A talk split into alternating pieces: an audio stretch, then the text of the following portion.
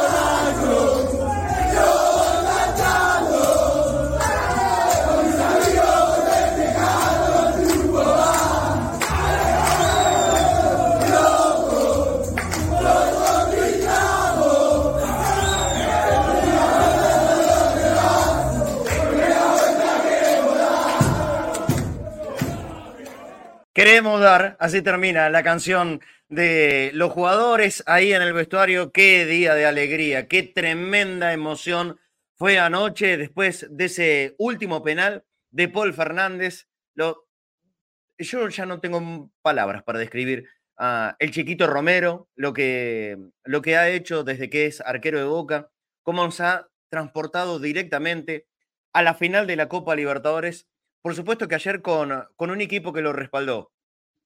Yo quedé muy conforme con, con todos los jugadores de Boca. Y lo dije ayer en la transmisión. No tengo un solo reproche para un solo jugador de los que estuvieron presentes en la cancha ayer contra el Palmeiras. Desde los titulares, que todos cumplieron a rajatabla con su tarea, y, hasta los que entraron después. Más allá de los cuestionamientos, que los tengo, ¿eh? Para, no para los que ingresaron, sino en el momento y el motivo por los que los hizo ingresar Jorge Almirón. Pero por supuesto que ya a esta altura es una anécdota más, es una anécdota del paso transcurrido en todo este tiempo, en este largo año de Copa Libertadores que nos deposita. Qué bárbaro, qué increíble.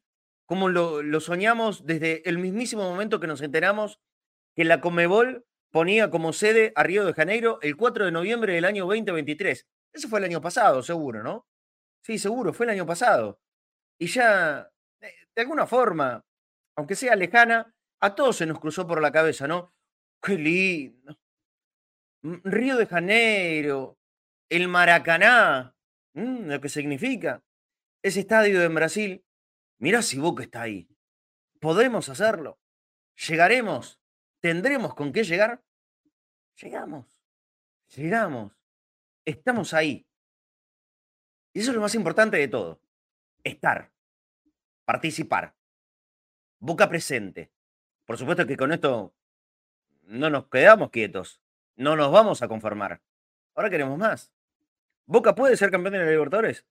Obvio. ¿Cómo no va a poder ser Boca campeón de la Copa Libertadores? Por supuesto que sí. Y ayer fue una muestra más. Por si hacía falta.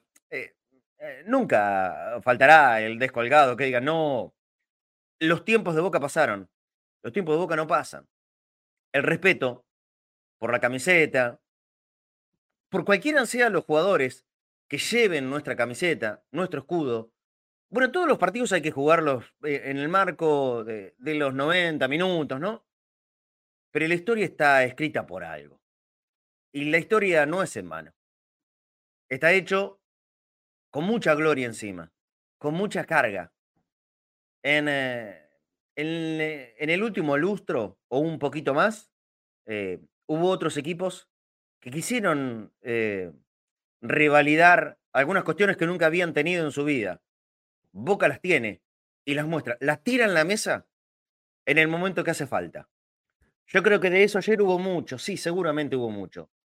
Pero no hay, no hay que olvidarse que también hubo mucho del mérito de un partido que se jugó con la concentración máxima, con la entrega absoluta, planificándolo para mí, y como por supuesto voy a dejar el espacio para la crítica, tengo que dejar el, espacio para el merecido elogio para Jorge Almirón, que lo pensó de manera perfecta, Jorge Almirón al partido lo planificó y lo pensó de manera perfecta. ¿Qué es lo que yo veo como error inevitable del técnico de Boca? Y le voy a robar una frase a, a nuestro compañero Pancho, a Esteban Sánchez. El exceso de intervencionismo es toda de Pancho, ¿eh? pero se la robo. Eso es lo que le critico a Jorge Almirón, que lo pensó, lo trabajó, se dio cuenta que esos eran los 11, lo mismo que había decidido en la bombonera y que yo estaba convencido que los iba a repetir en Brasil y sinceramente no había grandes motivos como, como para cambiar, más allá de alguna cosita que de acuerdo a los gustos de cada uno eh, se podía discutir o debatir de, cambiar y un toquecito a alguien que te ataque por el costado eh, arriba o agregar un defensor más.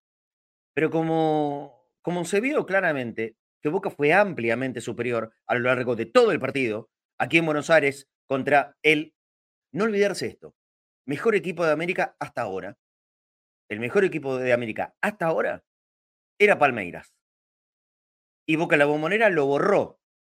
No le pudo convertir o no le supo convertir, como cualquiera eh, quiera calificarlo de acuerdo a estas cuestiones de puntería o de suerte, que siempre son miradas, por supuesto. Pero no pudo romper el cero. Injusto desde el resultado. Y por eso yo estaba, estaba bastante afianzado en, en el discurso que esto era 50 y 50. Esto era 50 y 50. No había ventajas ni siquiera de localía. ¿Por qué no hay ventaja de localía? Si uno puede pensar que, que lo normal es que eso así ocurra y suceda. Porque el respeto para Boca es supremo. Y el que se encargó de demostrarlo fue ni más ni menos que el rival. Palmeiras, su técnico, sus jugadores. Un plantel que seguramente desde la cotización nos saca amplia ventaja. No porque, a ver, tengan muchos más nombres que los nuestros. Yo creo que con respecto a eso, seguro está parejo, seguro está parejo, y hasta mirándolo de alguna forma, eh, ya con solamente presentar en la mesa a Cavani, Boca le puede sacar una distancia a cualquier otro, ¿no? Desde la chapa, no desde lo que puede hacer la cotización actual de cada uno de sus jugadores. Pero el fútbol brasileño, cuando te tiran los billetes en la cara, muchas veces es, fácil de pensar cómo, cómo competís contra tal poderío económico, que es, existe, no, no lo vamos a negar. Ellos tienen un poderío económico que para nosotros, argentinos, es imposible, por lo menos en estos tiempos, de poder alcanzar. Ojalá algún día podamos eh, organizarnos como, como país y, y, competir un poquitito más en igualdad de condiciones, digo, respecto de la plata, ¿no? Porque la igualdad de condiciones, más allá que en los últimos años todas las copas se, se han quedado para, para los brasileños, eh, yo estoy convencido que la fortaleza anímica, espiritual y cuando hay un compromiso de los distintos equipos argentinos, eso se termina equiparando, sea como sea. Después, después gana uno, después gana uno. Y Boca le tiró todo eso, le tiró la vergüenza deportiva, le tiró el orgullo de vestir la camiseta de Boca. ¿Se acordarán? Y, y los que nos ven habitualmente, que son la mayoría de los que nos siguen todos los días, saben que Acá, acá el pedido restricto, por lo menos de mi parte y de todos mis compañeros, es, muchachos, dejen la vida, eh, demuestren que están a la altura y que pueden estar a la altura, y esto se hace de una forma, corriendo, metiendo, con el compromiso a full y por supuesto no olvidándose que esto es fútbol y que hay que jugarlo al partido y, que hacerlo con, la mayor inteligencia posible, cuando tal vez hay alguna especie de, de inferioridad en, lo técnico, eh, hay que meter, hay que meter. Y me parece que estaremos todos de acuerdo. No falló nadie en eso. O alguien vio a algún jugador de Boca que no tuviera el compromiso más importante de todo el año. Yo quiero hablar de este partido contra Palmeiras en el global. Y diré exactamente lo mismo que dije contra Nacional y contra Racing. Boca es un merecido ganador de la serie. Otra vez lo tuvimos que llevar a los penales. Otra vez terminó esta cuestión en los penales. Creo que como nunca antes en, las otras dos series, Boca fue superior a su rival. Fue más superior a Palmeiras que a Nacional y que a Racing. Esta es mi mirada, ¿eh? Por lo que fue el partido de la bombonera y por lo que fueron 45 minutos impecables, impecables. Desde cualquier punto de vista que quieras abordar el análisis, lo de ayer de Boca en el primer tiempo fue redondo, perfecto y hasta sacando esa bendita ventaja en la primera oportunidad que tuvo. Hasta aquí que le veníamos reprochando. Boca llegaba un montón de veces y, no convertía, no convertía. En algún momento el gol se tiene que dar, ¿no? En algún momento se tenía que dar. Y en la primera que tuvo, con un Merentiel descomunal desde este esfuerzo que le estoy marcando y que siempre es imprescindible para cualquier equipo, se lo llevó a la rastra al mejor defensor que tiene toda Sudamérica, que es Gustavo Gómez. Merentiel se lo llevó a la rastra. Quiso poner la mano, de hecho tocó la mano en Gustavo Gómez, em, digamos, la pelota, tocó la mano de Gustavo Gómez, pero continuó y se lo llevó a la rastra hasta el fondo, arriándolo hasta el fondo. Y después cuando llegó al fondo, todo inteligencia y todo certeza, desde lo técnico también. Un centro perfecto, con el empeine bien abierto para que llegue su compañero Cavani en el segundo palo y arrastrándose meta el merecido gol de Boca ya en ese momento. Cavani. Ayer cuando participé cinco minutitos de programa, no, no pude hacerlo más.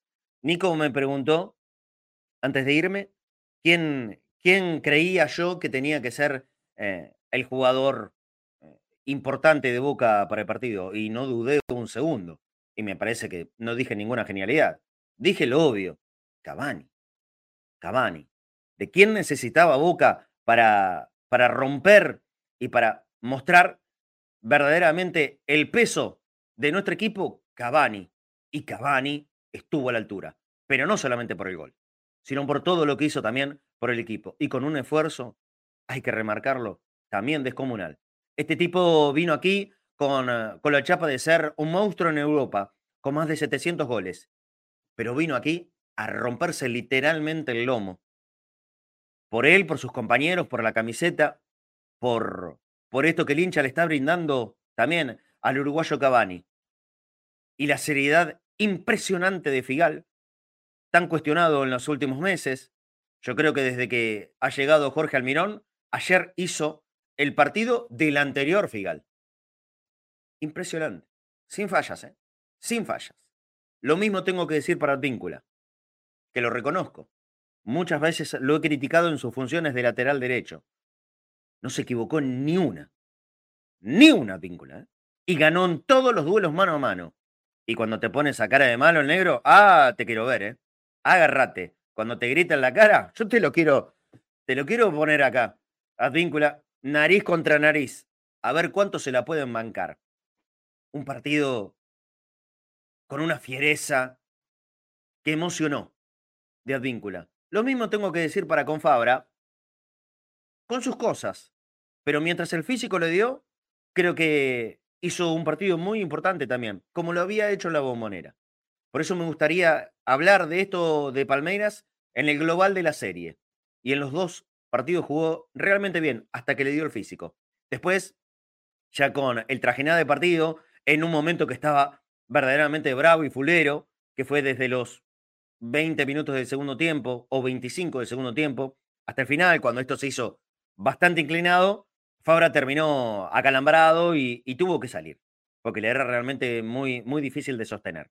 Pero mientras estuvo en cancha, yo creo que fue, que fue bien importante para el equipo. Y de hecho es el que tira el pase para Menentiel que termina siendo en el primer gol de Boca. Y Paul, otro de los enormemente cuestionados. Cuando se fue Alan Varela quedaba abierta eh, esta discusión entre todos sobre quién tenía que ser el 5 de Boca. Yo en aquel momento, se acordarán, les decía, mucho más por información que por gusto u opinión mía, mucho más por información, que el 5 de Boca iba a ser Paul Fernández. Bueno, de hecho esto pasa. El 5 de Boca es Paul Fernández. Y ayer demostró tener esa jerarquía que siempre nos cuenta Riquelme y muchas veces a nosotros nos, cuesta verle. Ayer Paul Fernández fue el patrón de la mitad de la cancha, como también lo había sido la bombonera. Así que redondea 180 minutos de la serie, para mí, de un puntaje no menor a 8 puntos, Paul. Y con templanza e inteligencia. Jugó los dos partidos con una tarjeta amarilla. En cualquiera de los dos que haya sido amonestado, se perdía el siguiente. Y si ayer le sacaba la, amarilla, se perdía la final. Así que imagínate, eso también cuenta y mucho cuando uno tiene que calificar la inteligencia y las cualidades de un jugador. Paul, eh, Paul Fernández jugó con una amarilla a cuestas toda la serie semifinal y salió limpito, impoluto. Y así podría ir uno por uno, pero ya el uno por uno lo vamos a hacer en un ratito.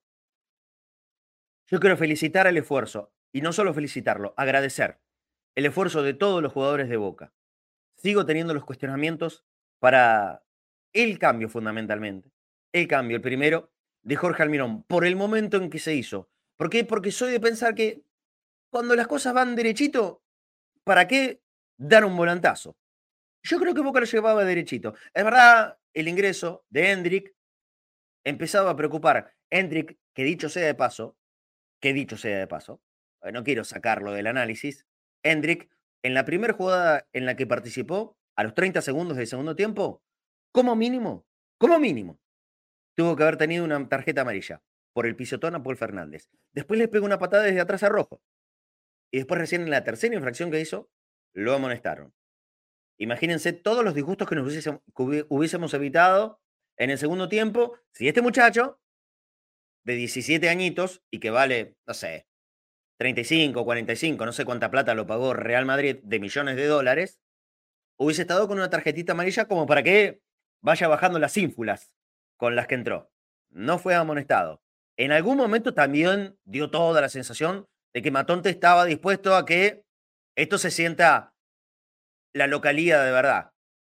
No terminó de influir del todo, pero nos amonestó a medio equipo y las amonestaciones que tuvieron que haber sido muy anticipadamente para algunos jugadores de Palmeiras, Gustavo Gómez, por ejemplo, tuvo que haber sido expulsado y no fue expulsado, se las demoró demasiado. Se le demoró demasiado. Pero Boca pasó.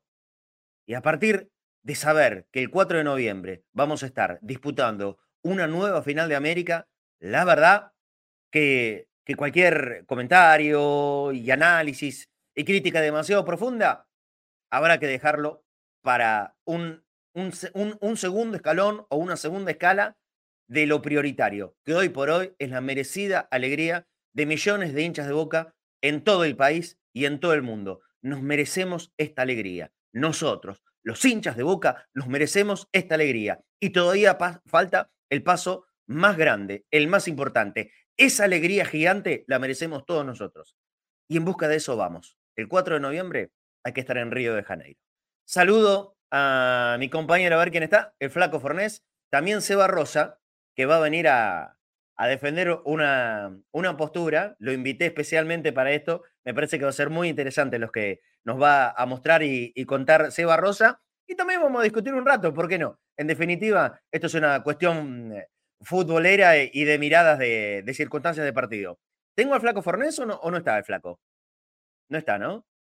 Sí, seguirá tan bravo el, internet del flaco como, como anoche que no pudo participar. Bueno, saludo. Hola, Seba, querido. ¿Cómo andás? Buen mediodía. Buenas, Marce. ¿Cómo andás? Ven cómo estoy. Imagínate cómo estoy. No, no, no, se pueden reproducir los, eh, los audios que mandé ayer anoche. Ah, sí. No, no, me imagino. La euforia, la euforia. Nosotros transmitimos, de, cuando digo nosotros, eh, es eh, Angelito Apili y yo desde, desde la casa de Tony Chetro. Ya la mayoría del mundo sabrá que Tony vive allá por Núñez, a unas 10 cuadras del gallinero. Ah, no saben qué lindo fue gritar ahí. Ah, divino, ¿eh? Divino. En el balcón que tiene, que tiene Tony Chetro, Salió el propio Tony, Ciro, Martu, a los gritos retumbando, pero ojo que se escuchó gritos, fuegos artificiales, así que somos locales en ese barrio también, ¿eh? Para variar, para variar somos, somos locales. Eh, ¿Está, ¿Está por audio, Fornés? Ah, para. Ah, bueno, ok, listo. Cuando venga con cámara lo, lo ponemos a flaco. Eh, bueno, Seba, dale, eh, di lo tuyo, di lo tuyo, cómo, viste el partido y después vamos a entrar en, un minutito nada más eh, en esta cuestión de los cambios y cuál es tu mirada y cuál es la mía. No, primero para empezar, eh, quiero empezar por un punto. hay que disfrutarlo. Los hinchas de boca tenemos que disfrutar este momento. siento que hace rato, esto lo vengo marcando y saben que lo vengo diciendo incluso en este programa, en los streams que empezamos de corta y al pie, en Twitter, en distintos espacios. Siento que nos, nos están inventando un modo de ser hincha de boca que Boca sabe sufrir, Boca nunca teme luchar, pero también ser de Boca es un placer. Ayer a la noche creo que todos nos cruzamos con la sensación de, ¿cómo vas a ser hincha de otro equipo en tu vida que no sea este? O sea, ¿cómo le explicás a alguien que no es hincha de Boca lo que se siente ser hincha de Boca? Es, es muy grande, es muy gigante este equipo, este club, esta historia, eh, y lo que vale la pena es disfrutar estos momentos. Eh, después discutimos el análisis y la táctica, que a mí saben que me apasiona. Pero lo primero, o sea, no, no se me ocurre empezar con otra cosa que plantear esto. Eh, Boca está jugando, va a jugar una, otra final de Copa Libertadores de América, es el equipo con más finales de Copa Libertadores de América. lo ganó con todo, el, fue un partido recontra copero, recontra copero. Ah. Con todo lo que es jugar bien, con todo lo que es saber sufrir, con todo lo que es un montón de circunstancias y poder eh, sobrellevar un montón de situaciones. Eh, y, y, tuvo todo esto, tuvo todo el sufrimiento y todo el disfrute que viene después. Entonces, este es el momento en el que yo vengo sobradísimo. ¿eh?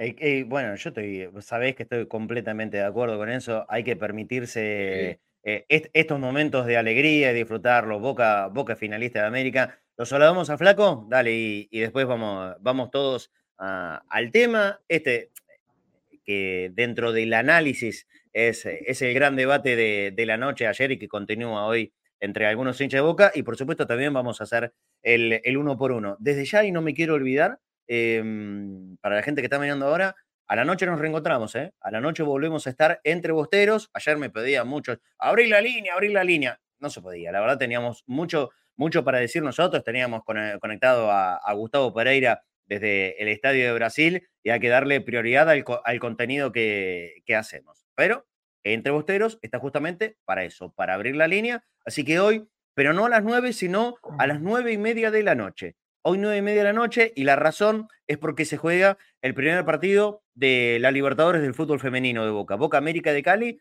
esta noche es transmisión de Cadena Ceneice a partir de las 19.30, así que en cuanto termine Dani Báñez, Vanessa Rachela, Pablo Achiri, ahí sí vengo yo para hacer otro programa de Entre Bosteros y abro línea para que ustedes hablan dos horas seguidas del partido de, ayer y, y de lo que venga de ahora en más, que a mí, sinceramente, eh, si hablé de larga espera, esperando esta serie semifinal contra Palmeiras, imagínate lo lejos que me quede el 4 de noviembre, no va a llegar nunca más. Saludo, flaco querido, ¿cómo andás? Buen mediodía. Buen mediodía, Marce, muy bien, ¿cómo voy a andar? ¿Cómo voy a andar? Si soy de boca, soy bostero. ¿Cómo voy a andar? Tengo la garganta así porque salí a gritar ah, el gol de Paul, el penal de Paul y me quedé así con la garganta en la mano. ¿Cómo voy a estar? mientras me, gritaban, eh, mientras me gritaron el gol de Palmeiras, me aguanté y subí a la terraza de mi casa y parecía Tarzán, como grité. Eh, están, pidiendo lentes negros para, el flaco Fornés. Ya lo tengo, ya lo tengo acá. está, todo preparado acá. Listo, ahí está. Los lentes negros del flaco Fornés, como corresponde en estas ocasiones. Muy bien, muy bien, muy bien. Todo preparado. Lo, primero que voy a decir es que Boca le tiró la camiseta a otro equipo brasilero adentro de la cancha. Lo segundo que voy a decir es que me saco el sombrero de, ante de estos jugadores. Y lo tercero que voy a decir es que, viste, cuando yo te dije, empatamos de local y ganamos allá. Sí, sí. mira que, mira que si hay, si hay alguien que estaba seguro que Boca en Brasil ganaba, era el flaco Fornés. y bueno, ganamos, porque pasar es ganar. Pero de verdad, ¿eh? Totalmente, totalmente. Y lo dijo mucho antes de empezar la serie. Mucho antes de empezar la serie. Es verdad, flaco. Y mira, y ayer hice un video antes de empezar el programa anunciando que empezaba el programa, lo tengo guardado, que los chicos me dijeron, no, es muy jugado, no te podés jugar así. Sí, vamos a verlo. No, no, me decían. Y la mayoría ganó, hicimos otro video más. Pero ya lo anunciaba que nos vemos el jueves hablando con quién vamos a jugar la final, decía en el video, Marce. Así que, imagínate. Había, había que tener fe, Había que tener fe y, hubo motivos que sustentaron la fe esa. ¿eh? Claro. Porque Boca, por momentos hizo un partidazo ya. Déjame decir esto. Sí. El equipo estuvo a la altura y el técnico se apunó. Es buena frase. Me gustó. es buena se frase. Apunó, se apunó porque Boca lo tenía. Si Palmeiras llegaba, pero ahí no pasaba nada. Boca jugó un partido clásico, como dijo recién Seba. Boca jugó un partido de Copa Libertadores ayer y se recibió de equipo ganador de Copa Libertadores. Eso es lo que hay que decir. Eh, yo creo que sostenido en, en los jugadores, ¿puedo ser un mea culpa? Tengo que hacerlo. Eh, muchas veces cuando habla Riquelme yo no estoy de acuerdo en sus palabras. Muchas veces. Las diga o no las diga. Muchas veces no estoy de acuerdo. Y, cuando él menciona a Paul Fernández como una estrella, la verdad que a mí me hace ruido por todos lados. Digo, no, dale, déjate joder. Paul Fernández no es una estrella. Paul Fernández es un buen jugador y esto no lo discutí nunca en la vida. Por supuesto que es un muy buen jugador. Es un jugador que está a la altura para, jugar con la camiseta de boca, pero que estrella, estrella no es. Em, ayer me hizo entrar en gran duda. Ayer, ayer le dio toda la razón del mundo a Riquelme. Los, bueno, ayer no, en la serie con Palmeira. La serie que jugó Paul Fernández es de un verdadero jugador estrella de Boca. Un jugador estrella. Todo lo que hizo Paul en la serie total con en Palmeiras es, es lo que le pido a un tipo que, que viste la camiseta de Boca y en ese lugar, como número 5. Ya todos sabemos que Paul 5-5 no es, pero se adaptó de una forma fenomenal a la función que tenía que cumplir y quiero remarcar nuevamente esta cuestión de estar con tarjeta amarilla. Desde antes de empezar la serie con Palmeiras, Paul estaba con tarjeta amarilla. Si le sacaban una amarilla en la bombonera, no jugaba ayer en Brasil. Y si ayer en Brasil le sacaban una tarjeta amarilla, no jugaba la final. ¿Sabes qué me hizo acordar? Salvando las distancias, seguramente, porque todos los jugadores son distintos. Me hizo acordar mucho a la inteligencia con la que lo jugaba y la fiereza también a Sebastián Bataglia. Sí, total. Ayer Paul hizo un partido a los Sebastián Bataglia y Seba fue un monstruo impresionante del videocampo de Boca. ¿eh? Un monstruo. Y Paul estuvo recontra a la altura. Em, e, eso lo quiero remarcar. Como mea culpa, porque que, la verdad, Riquelme vio algo que yo no había visto. y si, Riquelme lo cataloga como estrella por porque Paul iba a hacer estos partidos como hizo con la serie de Palmeiras, la verdad, tiene razón. Tiene razón. Se comportó como una verdadera estrella del equipo. Sí se va. No, pero más allá de Riquelme o no Riquelme y todo, es, es cierto para mí que Paul tuvo algunos rendimientos malos. Para mí, a veces exagerado en la, eh, en la crítica. las críticas fueron exageradas. Hubo buenos partidos en los que se les pegó igual, porque pareciera que hay una ruleta nombres en los que a los que, no sé, Campuzano, no lo debatimos acá, para mí Campuzano jugó el primer tiempo del Superclásico, víctima de que lo dejaron en pelotas y fue el único que se la bancó del medio campo y lo estaban puteando a Campuzano que no puede jugar más.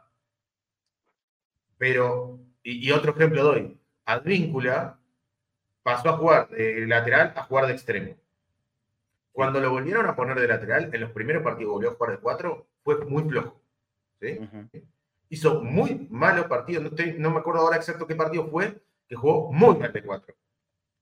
Y el comentario enseguida, después de uno o dos partidos, era, ah, no, porque Advíncula no puede jugar nunca más de lateral, tiene que volver a ser extremo y nunca más puede hacer esto. Y creo que llegamos, vivimos en la hipérbole, vivimos en, si, si jugó un partido mal, si jugó dos partidos mal, si tiene un mal momento, nunca más puede hacer esto. Si jugó 20 minutos bien un jugador, nunca más puede salir. Sí, sí. Y no podemos convivir Somos demasiado extremistas. Es que decir que un jugador, o sea, es imposible que ningún jugador en, la historia del fútbol, Messi debe haber tenido un partido malo. Estoy seguro que no lo vi, pero Messi debe haber tenido un partido malo en su vida. Y por ahí el primer día que lo pusieron, un día lo pusieron por el medio, jugó mal y dijeron, eh, no puede jugar nunca más por el medio. Y ahora es el mejor, sigue siendo el mejor jugador del mundo jugando por el medio.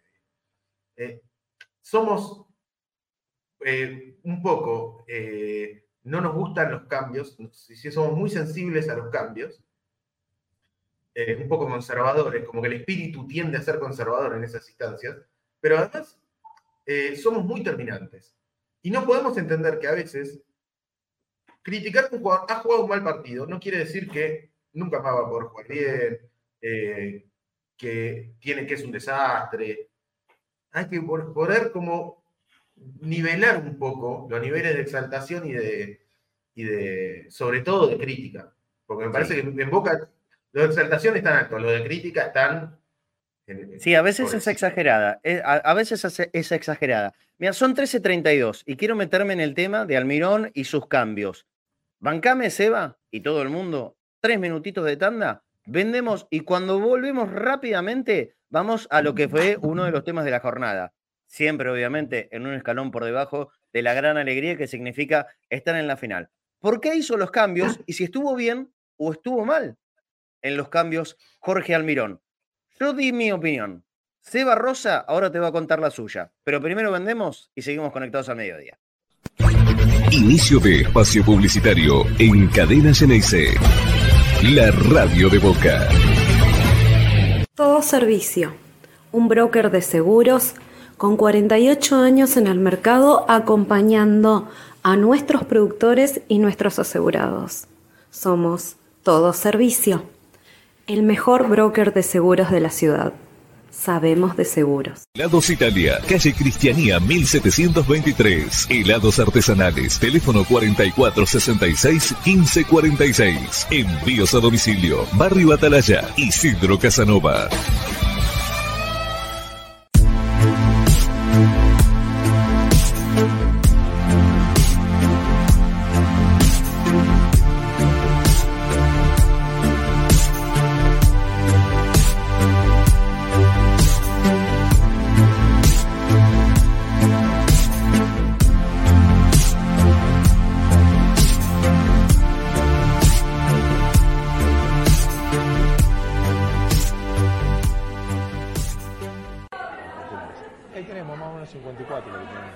Todos sabemos que conseguir una entrada para ir a ver a Boca es una tortura. Entrás a Soy Socio, esperás un montón de tiempo y encima después un filtro te dice que no tenés lugar. Por eso estamos trabajando en una nueva plataforma que se llama Ahora los Socios. Te invito a que la conozcas, más simple, más clara, pero sobre todo más transparente. Navegala, conocela, decinos tu opinión, ayúdanos a que juntos hagamos la mejor plataforma para que los socios de Boca puedan ir a la cancha. Evolución Seguros. Protección personal, familiar y comercial. Soluciones en el momento que las necesitas. Precios y financiación adaptados a tus necesidades. Consulta en www.evolucionseguros.com.ar. Evolución Seguros. De la mano. Ya llegó Maratón de Descuentos. Hasta el lunes 9, aprovecha 50% en la segunda unidad de pasta seca, hierbas y lácteos. 20% en cortes feteados de bola de lomo, cuadrada y nalga por kilo. Y no te pierdas las 12 cuotas sin interés en colchones, más 40% de descuento. En Hiper Chango Más y Chango Más pagas menos y llevas más. Aprovechalo también en masonline.com.ar. Avalian tiene un plan familiar que nadie más tiene. Es el plan familiar más grande de todos, para una familia compuesta por millones de personas. Una familia que se junta todos los domingos y algunos días de semana también. Que juega, ríe, canta y festeja unida y que siempre está presente cuando más se la necesita. Igual que Avalian. Avalian la cobertura médica oficial de Boca Juniors y de la familia boquense. Fin de espacio publicitario en Cadena Ceneice. La radio de Boca.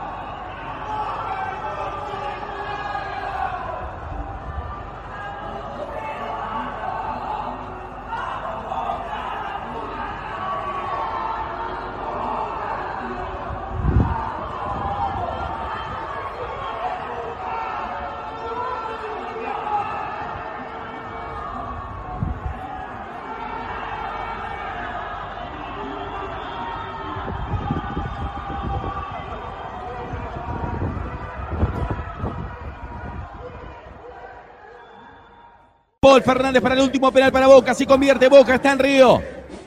Si convierte Paul, Boca está en Río. Si convierte Paul Fernández, Boca va a jugar la final de América en el Maracaná. Todo el país está con vos, Paul. La mitad más uno del país está con vos. Hacelo por el bostero, Paul. Queremos llegar al Maracaná. ¡Paul!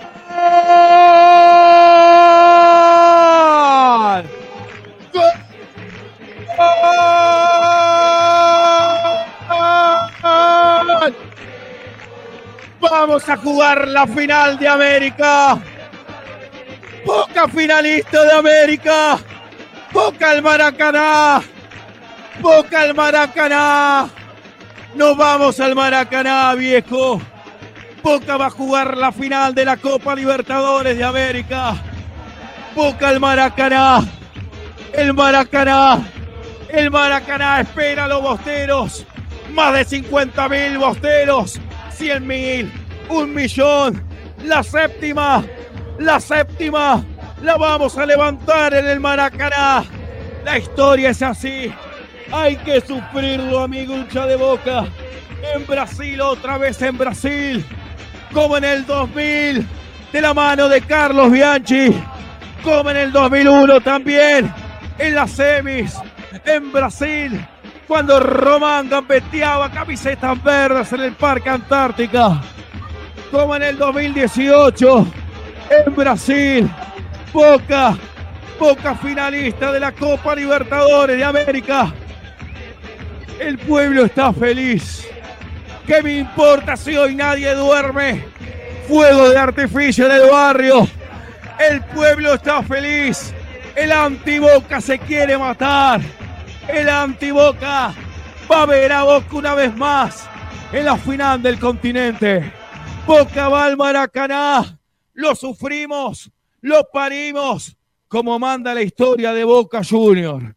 Un Boca que mereció ganarlo en los 90, porque jugó con mística los primeros 45 minutos y parece como un camino del destino de este Boca que eliminó Nacional en octavos, en cuartos a Racing. Hoy todo indicaba que había que sufrirlo con 10, porque Boca lo aguantó con 10. Fue guapo en Brasil, lo elimina al Palmeiras y jugará con Fluminense en el Maracaná el 4 de noviembre. Somos finalistas de América. La Argentina tiene un representante y es Boca, que es finalista de América. Y esta vez no se va a escapar. ¿eh? El destino dice que la semifinal se va a jugar en el Maracaná, viejo. Vamos, Boca, carajo. La final, la locura de los hinchas de Boca, así que se fue trasladando. Esos gritos solamente ocurren cuando juega la selección argentina. En ninguna otra ocasión vas a ver que se expanda el grito que nace primero de uno chiquito de un televisor y que se va multiplicando y multiplicando hasta cubrir toda una ciudad y así cada espacio, cada pueblo, cada provincia. La locura de los hinchas de Boca que abarcó a la Argentina entera y me imagino montones de lugares del mundo, como conocemos perfectamente, que eso pasa a grito pelado. Eso fue del gol de Cavani y se repitió, por supuesto, también en el gol de Paul Fernández, el grito unido de un pueblo que necesita y merece esta alegría de poder lograr la séptima Copa Libertadores. Aquí con Cadena Ceneice vamos a estar, y ahora por supuesto más fuerte que nunca, y para esta noche en Entre Bosteros, Queremos que haya mucha participación para poder ganarte la 10 de Cavani, que ayer nos dio el primer gol del partido, después le atajaron el penal, pero la verdad que la rompió toda. Edinson hizo un gran partido el uruguayo, esta camiseta original, la de Cavani, firmada por el propio uruguayo y muchos, muchos, muchos jugadores de este plantel de Boca se la pueden ganar en el sorteo mil por mil de Cadena Ceneice. Ya saben cómo colaborar ahí en ese alias de Mercado Pago que está en la pantalla. Y los que nos están escuchando por modo radio se los cuento, que es boca.cadena.ceneice. Boca.cadena.ceneice es nuestro alias para poder colaborar y participar inmediatamente del MIR por mil. También en, eh, en PayPal lo pueden hacer, ¿eh? con el código QR de PayPal, lo pueden hacer. Esto fundamentalmente está hecho para la gente del exterior. Los que están acá pueden utilizar PayPal, pero la idea es que sea desde el exterior y que sea una comodidad para ellos para saber dónde poder participar de este sorteo mil por mil de cadena Ceneice. Y atento a esto, si bien tengo por lo menos 14 mensajes por responder y ya lo voy a hacer, me voy a tomar el tiempo en cuanto termine el programa de hoy para responder a todos los mensajes que llegaron de dos o tres días em, para atrás hasta, hasta ahora en, eh, en el 11 25 31 0464. 11 25 31 0464. Por favor, mandar el, eh, la captura de, mm, de, pantalla de su aporte. Así yo les puedo responder. Me dejan nombre, apellido, anoto el número de teléfono y les aviso el número que les es designado para el sorteo de mil por mil. Vamos porque hay, hay bastantes números todavía, ¿eh? hay, bastante, hay bastante más de la mitad de los números del de mil por mil de Cadena Ceneice. Quiero que, que, en estas jornadas de alegría podemos, eh, podamos aprovechar para avanzar en el sorteo y hacerlo lo más rápido posible. Boca.cadena.ceneice, te ganas la original de Cavani, firmada por casi todo el plantel y, y además también la original de Riquelme, de la despedida de Riquelme, firmada por Riquelme pavadas de regalos. Y aparte, ocho premios muy lindos más eh, que, van más allá de estas dos camisetas originales que tenemos para la gente que participe del mil por mil de cadena Ceneice. Seba Rosa, ahí está. Contra viento y marea, a defender la posición con mucho huevo, con convicción y por supuesto con argumentos como, como siempre haces. Creo que estás en una desventaja de 90 a 10 de la opinión generalizada, si no un poco más pero vos tenés tus argumentos como para decir, Almirón, los cambios los hizo en el momento justo y con los jugadores que debían entrar y salir. Toda suya la explicación. Casi, casi. Yo voy, a empezar aclarando un par de cosas. ¿Sí? Voy a empezar aclarando un par de cosas. Yo siento que no sé por qué, si es porque, no le, porque usa yoguineta, porque no tendrá buen marketing, porque tuvo algunos errores o lo que sea, se menosprecia de sobremanera el trabajo de Almirón. ¿sí? Coincido en eso con vos. En general. ¿Se entiende? En general siento que se, que se menosprecia el trabajo de Almirón.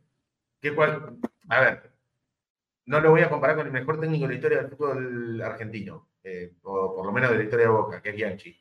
Pero entendamos que Bianchi eh, la semifinal contra el América de México, yo no, la terminamos zafando con el gol de cabeza en el, segundo, en el final. Ni hablar, ni hablar. Todos queremos a Bianchi y es el mejor técnico de la historia. Y ninguno de nosotros salía a decir Bianchi pasó, eh, Boca pasó a pesar de Bianchi. Y para empezar, a los jugadores, que supuestamente los jugadores los salvaron al Mirón, lo puso él, no lo puso Magoya, lo pone él. De hecho, el Colo Barco no jugaba casi hasta que no entró Almirón. Medina se hace recontra indiscutible con Almirón. Paul, en la posición que está, es con Almirón. X, con la continuidad que está, es con Almirón. Todas esas cosas son de Almirón también, ¿eh? Porque si no. Totalmente. pero yo en esto coincido al 100%. Yo, yo tengo la crítica. A, ver, vamos, vamos a ser eh, específico y puntual. Para el partido de ayer, para el partido de ayer, y el momento del cambio, el momento del cambio, y y quién entró y quién salió. Yo te doy una explicación y ahora vos, Eva, eh, mostrás con, con, imágenes, eh, con imágenes y tu argumento. Repito lo que dije en la transmisión de ayer. Menentiel fue un jugador imprescindible para mí. No, no solo hizo un gran partido en la parte ofensiva que sirvió para el gol de Boca, sino porque su esfuerzo hace que las últimas líneas de las defensas rivales no se puedan acomodar tan tranquilamente en campo, en campo propio. Y lo que, lo que vi en el juego es que en el momento que salió Merentiel, ya los dos centrales de Palmeiras decididamente jugaban en el campo de Boca sin ningún problema, porque sabían que no había nadie que lo moleste corriéndolo de acá para allá.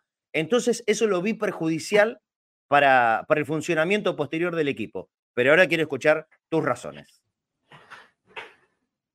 Yo, hay una, una parte del cambio de esquema que le entendí en este punto. Para mí hay que entender esto. Boca es un gran primer tiempo y ese gran primer tiempo se, fundamenta en gran parte en el planteo de Almirón. ¿sí? Palmeiras jugó como jugó en la bombonera, incluso más pronunciado. Rocha, que puede jugar de cuatro, no fue cuatro, fue zaguero.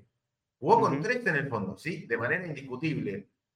Palmeiras jugó con tres en el fondo todo el tiempo y Mikey y Piqueré fueron los carrileros. Lo estamos viendo en la imagen. Eh, no tengo las, fotos del partido porque no, llegué. No, pero está todo bien. Esto es muy gráfico, Seba. pero, Esto es muy gráfico. Pero con un gráfico se ve dónde estaban los jugadores. En el equipo, en el planteo de Boca había Cavani volvía un poco más que Merentiel intentando tapar que la, que la salida no pueda ser con ser Rafael. Algo además súper interesante que hace Palmeiras. Si bien Gómez es el, digamos, de los tres centrales, el que jugaba por el medio, para salir no se paraba atrás, cerca del arquero, se paraba cerca del 5. O sea, uno de los dos, uno de los tres defensores se paraba cerca del 5. Eh, entonces Cavani volvía intentando tapar ese pase hacia Rafael.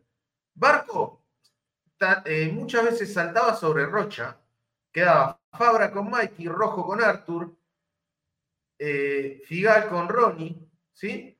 Y Boca no tenía no perdía el dominio a mitad de cancha. Incluso Menino muchas veces se tiraba a la zona izquierda para que pase Piquerés y complicaba un poquito cuando Veiga y Menino se tiraban los dos del mismo, de la misma banda. Pero si Veiga se tiraba, quedaba Advíncula y Medina lo seguía a Piquerés, estábamos bien. En este primer tiempo jugó Boca y le patearon una sola vez al arco. Al arco, una sola. Sí además de los buenos niveles, los buenos partidos, como dijiste, hoy lo explicaba Merentiel, hace un ratito lo escuchaba, que la idea era que Merentiel pique mucho de centro hacia los costados en diagonales, porque sabían que el lugar para lastimarlo era al espacio. Y por eso Cavani juega más atrás que Merentiel y Merentiel juega más de punta. Pero en el segundo tiempo, y acá lo estoy mostrando, Boca, para mí, yo entiendo esto, ¿eh? y en esto quiero, quiero darme un respaldito. No estoy solo. Yo sé que estoy en minoría, pero acá me respalda Pancho también. Pancho y yo vimos el mismo partido, digamos. Eh, que lo comentó y lo expresó él en su Twitter hoy. Palmeiras ya al segundo tiempo sale diferente. Entonces, para mí Boca no puede hacer exactamente el mismo partido que hizo el primer tiempo, porque ya Palmeiras no hace el mismo partido, entonces no te permite lo mismo.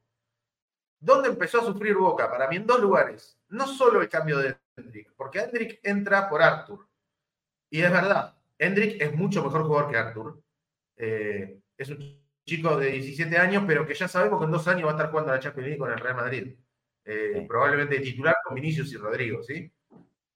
Eh, y al, margen, y, Seba, al margen y como un asterisco tendría que dar alguna explicación, ¿no? El técnico de Palmeiras, como este muchacho no jugó, no jugó en casi toda la serie, jugó solamente 45 minutos de la serie. Me parece que tendría que dar alguna explicación. igual todo bien, ¿eh? Gracias. Gracias por eso. por favor. Ayer pasó algo super, muy, muy notorio de lo que es Sudamérica, ¿no? Sudamérica tiene cracks mundiales, o sea, Brasil con Hendrik y un crack mundial que ya lo compró el Real Madrid, y Barco que va a jugar en su carrera, sea en el Real Madrid, en el Manchester City, va a jugar Champions League en los primeros equipos del mundo.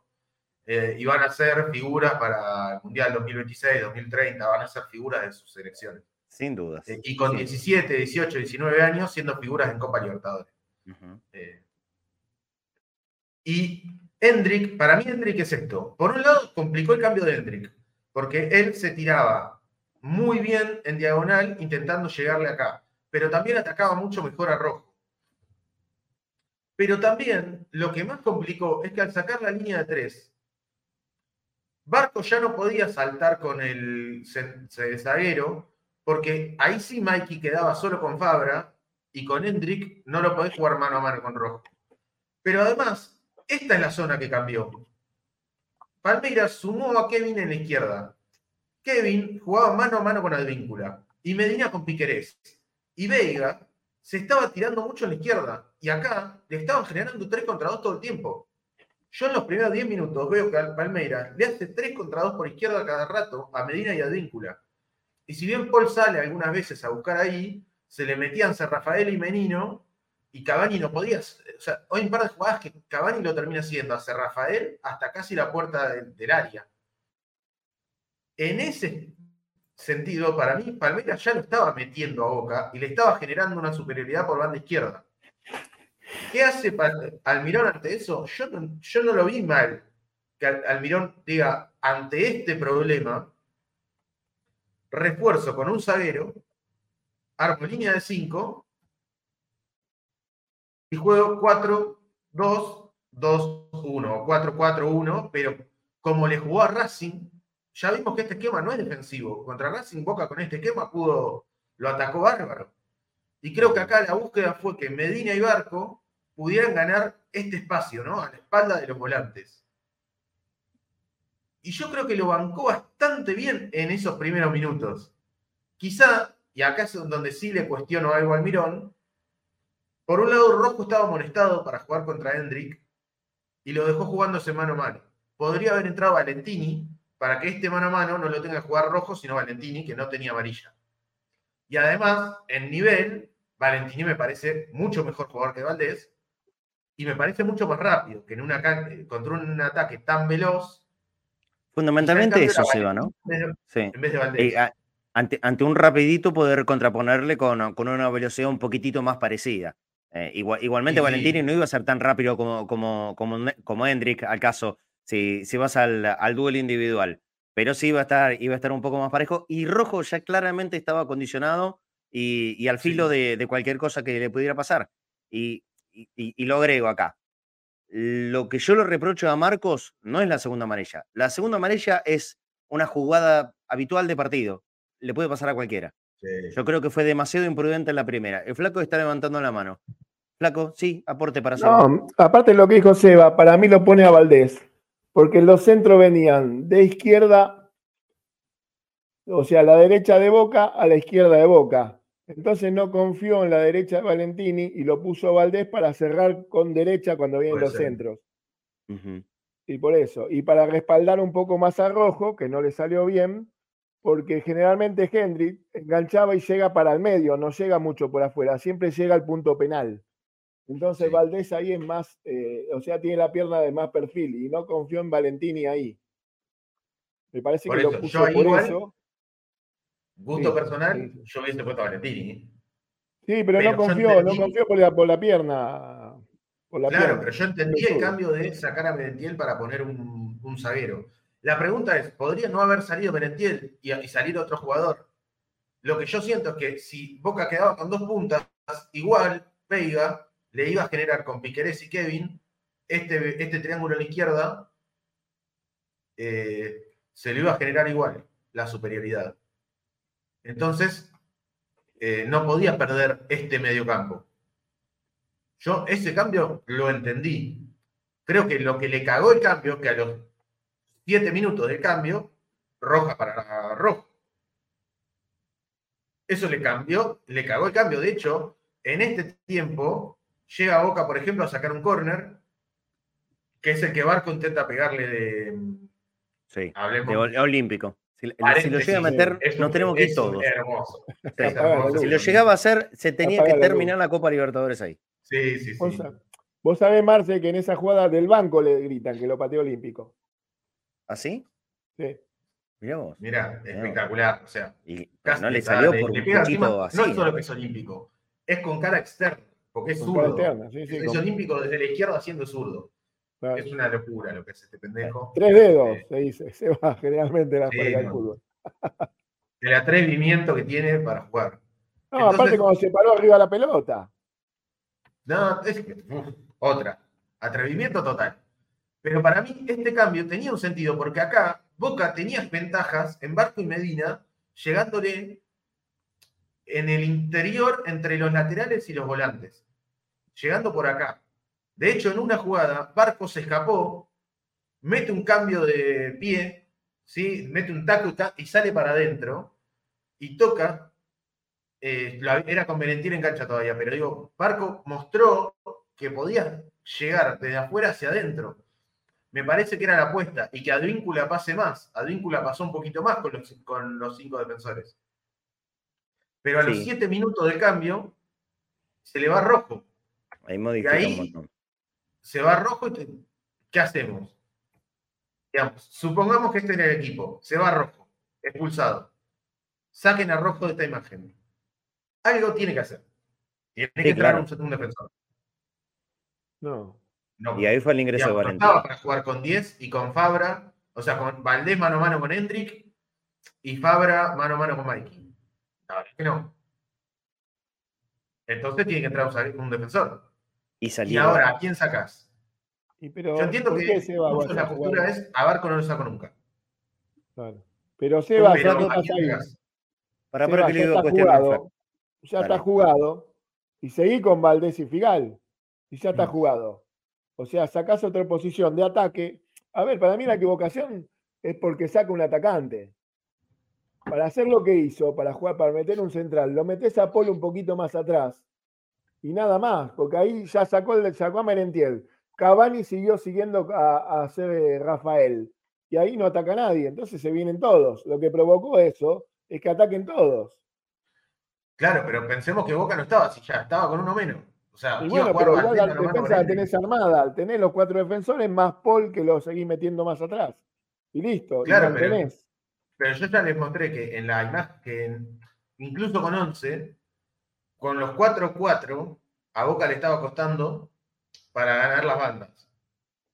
Si encima estaba con uno menos, no pasa para mí era un riesgo tremendo jugar con Valdés contra Hendrik. Yo te digo la alternativa que a mí se me ocurre. Para mí el que podía llegar a salir, si no era Barco, y que entre Valentini, mm. era Fabra. Y que Valentini juegue de zaguero y Fabra juegue, y Barco juegue de carrilero. ¿Se entiende? Sí, mejor. Medina, y X son los que más te hacen tener la pelota en este equipo. No lo puedes sacar porque justamente Boca no la estaba agarrando, necesitas que la agarren de vez en cuando. De hecho, los últimos 20 minutos. Yo en un momento pensé que lo saque a X. No, los últimos 20 minutos de X Fernández fueron impresionantes. Por suerte no lo sacó. Si hubiese estado yo en el banco, hacía cualquier cagada, se sacaba a X Fernández.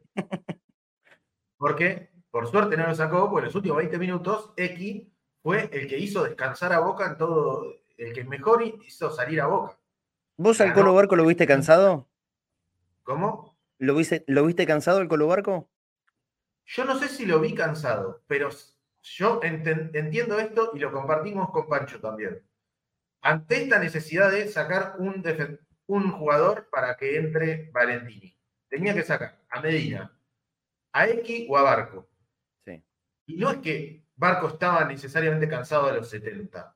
Es que el era el último cambio. Recuerden que Boca era la última ventana de cambios. No, no podía ser otro cambio después. Ahí hubo una cosa rara, ¿no? Porque no le permitieron mm. ingresar a Campuzano. Ahí, ahí Matón te metió una mano rarísima, rarísima. Si Boca no hubiese pasado, te digo, hoy estamos en un quilombo bárbaro con eso. Pero yo pensando, no, eso, yo pensando en esto, digo, entre Barco y Medina, yo creo que eh, Almirón pensó, tengo que sacar un volante. Mantengo los cinco en el fondo, a Cavani no lo puedo sacar, pues necesito un delantero, saco un volante. Paul no puede salir en este porque era el 5 y era X, Medina o Barco. X era el que acompañaba a Paul por dentro y entre Medina y Barco, no sé si Barco estaba cansado a los 70 cuando salió. Pero vos tenés que pensar, me quedan 25 minutos de partido, ¿no? Los 20 que faltan más 5 de la largue. ¿Quién los va a aguantar mejor? ¿Medina o Barco? Y yo creo que Medina. Sí. Porque Barco. Y de hecho pasó, ¿eh? Barco lo vemos muchas veces que a los 70, 75 se baja las medias, empieza a estar mucho más cansado. Y es normal, porque tiene dos años menos que Medina. Tiene 85 partidos menos que Medina en primera. Por más que sea un fenómeno con la pelota, ¿eh? Por más que la cabeza sea lo más parecido que a Cristiano Ronaldo que vimos, es normal que tenga un desgaste mayor al de Medina. Eh, que Medina, de hecho, lo vimos jugar 16 partidos continuos de titular. O sea, sabemos que físicamente es un pibe con un rendimiento muy alto. Entonces, no, estoy diciendo que, está bien el cambio. Lo que digo, no me parece que sea una locura que él, teniendo que sacar a alguien para rearmar la defensa, haya elegido Porque la función de Rojo lo condiciona a tener que sacar a alguien. Si no, no iba a hacer el cambio de barco si lo hacía, lo hacía más tarde. Pero ante la obligación de tener que sacar a alguien para rearmar la defensa, tiene que sacar a Medina o a Barco. Bueno, mira, yo te, marco cuál, cuál es mi, mi crítica. y tómenlo simplemente como una mirada y, y una opinión futbolera. Yo creo que se apresuró en el primero de los cambios. Yo no, no cuestiono tanto lo, de Barco, porque ya ahí el partido estaba muy cerca de romperse y, para mal para Boca, ¿no? Después de la expulsión de Rojo, lógicamente. Yo reitero, para mí fue demasiado apresurado el ingreso inicial de, de Valdés, más allá de los problemas que nos podía estar causando Enric. Yo, eh, de todas formas, no veía que, que, eso lleve a un peligro inminente, porque sinceramente, hasta ese momento, ¿cuántas situaciones Palmeras le había creado a Boca? ¿Cuántas? Eh? Con Hendrik en la cancha. ¿Cuántas les había creado serias a Boca? Yo creo que ninguna. Yo creo que lo estaba metiendo muy, muy en un arco. normal. Yo, vi que lo, que lo mete en el arco mucho más ostensible. Seba, yo vi que lo estaba metiendo en el arco mucho más ostensible después de esta modificación. Cuando salió Merentiel. Pero, a ver, y, después, bueno, en la segunda del Colo Barco, la verdad que la explicación que estás dando es, es absolutamente razonable y, y, creo que tenés razón. Creo que tenés razón. Sigo convencido que la primera no fue una buena decisión. O por lo menos en los tiempos. Esperar un rato igual, Marce, pero ahí está el punto igual. Para mí está re bien lo que está diciendo, ¿eh? Porque esto es lo lindo y lo podemos debatir y hasta es incomprobable. Podemos pensar, o sea, si Mereté se queda 10 minutos más en la cancha, podría haber hecho un gol, podría haber generado una expulsión, por ahí. Y también podríamos, nos podrían haber empatado en ese momento. No lo sabemos, es contrafáctico. Yo personalmente te hablo de mi mirada, yo, yo mirando el partido en el momento, mandé un grupo de un mensaje de WhatsApp a corta ahí al pie y en mi familia diciendo, yo pondría un central más. ¿Sí? Esa es mi mirada. Ahora, lo que sí digo es, podría tardar 10 minutos más en armar la línea 5 o 10 minutos menos, pero no es un cambio de burro, no un cambio que vos decís, hizo una barbaridad y a Boca lo pelotearon por eso. El gran cambio del partido, para mí, no es el cambio de Merentiel, sino la expulsión de rojo. La expulsión de rojo. Bueno, ahí fue mucho más marcado todavía, sí, sí. O sea, el momento en el que Palmeiras empieza a jugar, a generar muchas situaciones de gol muy claras, es la expulsión de Rojo, no el cambio de, Valdés. Bueno, y otro detalle que no es nada menor, Seba, Seba, otro detalle que no podemos evitar decir es la obligación que tenían, estaban perdiendo. Claro, y un equipo sí. Y además, o sea, tampoco podemos esperar ganar una Copa, o sea, pelear una Copa Libertadores sin sufrir. No hay Copa Libertadores, nunca, jamás un equipo de, la historia del fútbol ganó una Copa Libertadores sin sufrir. Olvídate. y menos contra un equipazo. Yo quiero reiterar esto. Eh, el Palmeiras es un equipazo. Tiene varios jugadores de selección. Tiene. Eh, Weberton ha estado citado en selección. Gómez es titular y capitán de su selección. Piquerés es titular de la selección uruguaya, que es una tremenda selección. Veiga es suplente de Neymar en la selección eh, eh, brasilera, compite por un lugar con Paquetá. Por suerte, Veiga no jugó la eliminatoria. Veiga fue de lo más flojito de Palmeiras, pero por suerte no lo jugó. Eh, Gabriel Menino ya se habla de su pase a Europa. Hendrik, digamos, entró del banco un jugador que vale 70, millones de euros. Claro, claro. ¿Sí? sí. el mejor equipo de América, Seba. Del último lustro, Boca le, mejor, le ganó el mejor equipo de América. Y lo eliminó. sin duda, eh, este equipo ganó dos finales. O sea, en los últimos cinco años, Palmeiras salió dos veces campeón, una vez finalista y una semifinalista. En los últimos cinco años. Está, por eso. Es el mejor equipo de América en el último lustro. Y Boca lo, eliminó. Y le ganó con justicia. Entonces, claro, entonces, en algún momento te vas a superar. Estás de visitante con una cancha de mierda. Estoy en, esta estoy con Chiquito Romero, muchacho Entiendo que puede haber un césped mixto, pero eso es una cancha de hockey. Dejemos de joder. Viste cómo picaba la pelota, ¿no? En, un momento. Hay un pase cruzado que le hace Paul Advíncula, la pelota pica y, a los, y, termina en la tribuna con un pique sencillo. Eh, los controles de los jugadores fueron difíciles. La velocidad de la, de la pelota y la cancha fue rara. Eh, con todos esos condimentos, que Boca se haya bancado eh, el partido y que haya, y tuvo 20 minutos con un jugador menos. O sea, decimos poco esto. Ya sé que Chiquito Romero fue figura, pero para eso está también. Pero estuvo 25 minutos con un jugador menos de visitante, empatando porque nos hacen el empate. Yo pensé, la única forma que sabemos es si lo aguantamos hasta los 85. Porque si nos empatan rápido, después de la expulsión de Rojo, en 10 minutos a Boca le empatan y le echan a Rojo. Quedaban 20 minutos más el alargue. Y los últimos 10 minutos Boca tiene una chance de Cavani. Sí, con un jugador menos en cancha de Palmeira. Es tremenda esa. Ese es en el minuto 44 del segundo tiempo. Seba, ¿te, queda, ¿te queda algún gráfico más? Porque si no quiero ir rápido el uno por uno, porque se nos va el programa. Dale, esta pasadita que era bueno, el último cambio fue Guillerme entró en vez de Mikey, o sea, sacó al 4, que pasaba en todos los tiros, un 4 que es como advíncula, digamos, que empezó a jugar, digamos, a veces juega de extremo y a veces de 4, pero sacó a ese y metió a Guillerme, que es como sacar a advíncula y poner al changuito Ceballos, digamos. A jugar mano a mano con, con Fabra, Fabra estaba cansado, entró Sarachi, que entró muy bien Sarachi. Sí, sí, sí. Eh, y eh, y metió a Fabiño por el, por el otro, que era igual, eh, por ser Rafael, mismo. Ah, no, eh, es que cuando Boca metió a Valentini, eh, esto no lo había dicho, Abel Ferreira mandó a López a la cancha, el delantero extra Nus, muy goleador, le empezó a tirar centro a alguien ya más alto, y así todo, Boca se bancó. Fíjense que los centros que ganó fue con una chilena, digamos, no es que le ganó un centro de cabeza, un solo centro de cabeza le, conectaron en el segundo tiempo. Eh, y ahí yo digo mucho mérito de Boca de aguantar todos esos minutos.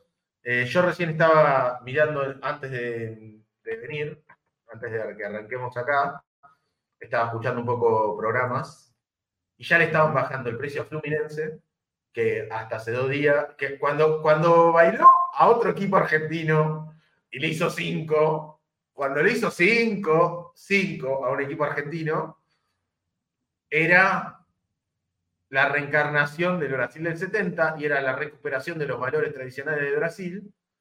Y ahora ya le estaban bajando el precio, que no es ningún cuco. No, no, no, no. Palmeiras, y yo ya escuché, leí y vi, Palmeiras al final no era tanto. Y me parece que tenemos que empezar a pensar que no es que Palmeiras no era tanto, sino que capaz que Boca está haciendo mucho más de lo que estamos viendo. y que pudo reducir a un equipazo a una expresión reducida de que es ese equipazo. Sí, sí, Fluminense, poco, mamita querida, no, vieron los, la, la, serie contra el Internacional entonces. Eh, nos quedan 20 minutos de programa y quiero hacerlo para, para el 1 a 1. ¿eh? Les recuerdo a la gente el boca.cadena.sanese para el sorteo de la camiseta original de Cavani. ¿eh? De Cavani con la firma de todos los muchachos. Si, si lo buscan por ahí van a encontrar la, la del propio uruguayo por ahí anda, en, la franja ah, amarilla de Boca. Y aparte, la de Román. Participen todos los que hoy lo hacen, también se van a poder tener la chance de ganar un matecito de Queen International, acero quirúrgico, modelo cadena Ceneice. Aparte de participar inmediatamente en el mil por mil, hoy a la noche en Entre Bosteros hay un, un matecito como, como, premio, como premio extra. Ya han aportado en el día de hoy Javier Sibona, Emiliano Elorriaga, eh, Daniel Mergen, Mm, Nerio, Isaías Iturres, Mariano Bizarello, Eduardo Blanco y Jorge Alberto Ror. Eh, le quiero decir a María Victoria Corbeta que aportó 777 y eh, entiendo hacia dónde va tu, aporte y la idea, María Victoria, pero el mil por mil es, eh, es claro, son por cada numerito del sorteo mil pesos. ¿sí? Esa, esa es la base, ese es el piso. Por cada número para, para participar del mil por mil sale mil pesos. Si María Victoria Corbeta querés agregarle para, para llegar al monto de un numerito, no hay ningún problema. Pusiste 777, ya sé cuál es tu intención y está perfecta. Pero hay que agregar, sería que hay que agregar 333, ¿sí? Eh, bueno, esto es así. Todo lo que llegó hoy lo, lo acabo de leer. Les repito que vengo medio atrasado en dos o tres días. Saben que tuve con problemones, ¿no? En estas últimas jornadas y no pude revisar el otro teléfono, pero hoy, después del programa, me quedo acá para ir respondiéndole uno por uno. Así que de aquí a la tardecita noche voy, a completar todo antes de, del Entre y, por supuesto, les voy a responder a los que mandaron su, su captura de pantalla al 11 25 31 0464. 11 25 31 0464. Eso que, que aparece en, la pantalla. Por favor, y yo les voy a, decir qué número les corresponde. Quedan, quedan, quedan bastante más que de la mitad de, los mil números, así que hay tiempo para seguir participando y para poder seguir ayudando. Hay que tratar de estar en Río de Janeiro, a, a como de lugar, no sé cómo. De alguna forma queremos estar. Es así. Eh, y, los regalos son de la puta madre, ¿sí? Vamos al uno por uno, rápido, y le metemos, le metemos velocidad, ¿sí? Al análisis, puntaje, la opinión de cada uno de los jugadores de Boca de no vale, No vale. Y Romero, 70, ¿qué te puedo decir? No vale. No se puede calificar. Y bueno, sí, la más alta puntuación que se te ocurra es para Romero. Sería muy injusto minimizar eh, el puntaje de Romero solamente a los penales, ¿eh? sería dejar chiquitito su función de arquero de equipo grande ¿eh? y de 90 minutos. Hay dos o tres pelotas que saca que son descomunales. La chilena y el cabezazo a quema ropa son de otro mundo, de un arquero que llegó para esto y está cumpliendo y bueno, cerrándole lo que quieran cerrarle a, a muchos que no confiaron en él. Romero, el más alto puntaje posible, que es 10. Sí, Seba, ¿qué querías decir? Sí. sí, eh, no, de Romero.